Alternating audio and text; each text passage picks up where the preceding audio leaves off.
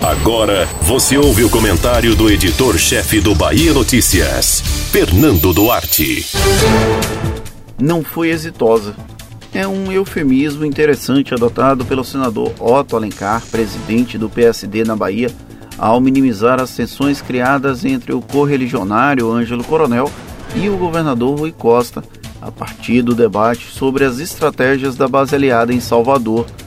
Há uma rusga premente e esse episódio traz a público uma insatisfação até então tratada apenas nos bastidores. Rui, mesmo que tenha um bom trânsito entre os aliados, não chega a ser unanimidade.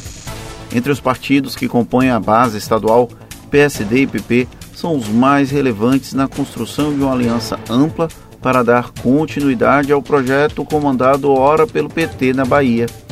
Os partidos possuem as maiores bancadas na Assembleia e o maior número de prefeitos e tendem a ser decisivos na corrida de 2022.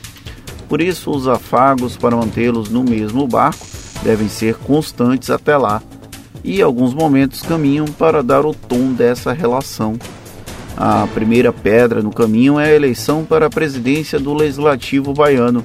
O acordo para que PSD suceda a gestão de Nelson Leal, avalizado pelo próprio Rui, é um desses instantes.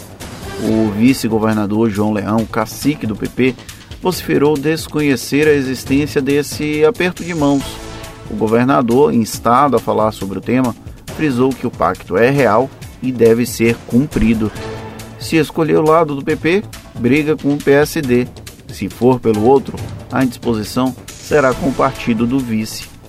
É uma espada dependurada sobre a cabeça, difícil de ser removida. Mesmo que a disputa da Assembleia tenha um final feliz, há outras nuances a serem observadas.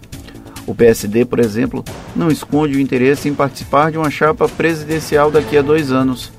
Caso aconteça, e a aliança não seja a mesma local, o partido terá que construir palanque para essa candidatura. Quem trouxe o tema à pauta foi o próprio presidente nacional do PSD, Gilberto Kassab, que citou até o nome de Otto como potencial candidato.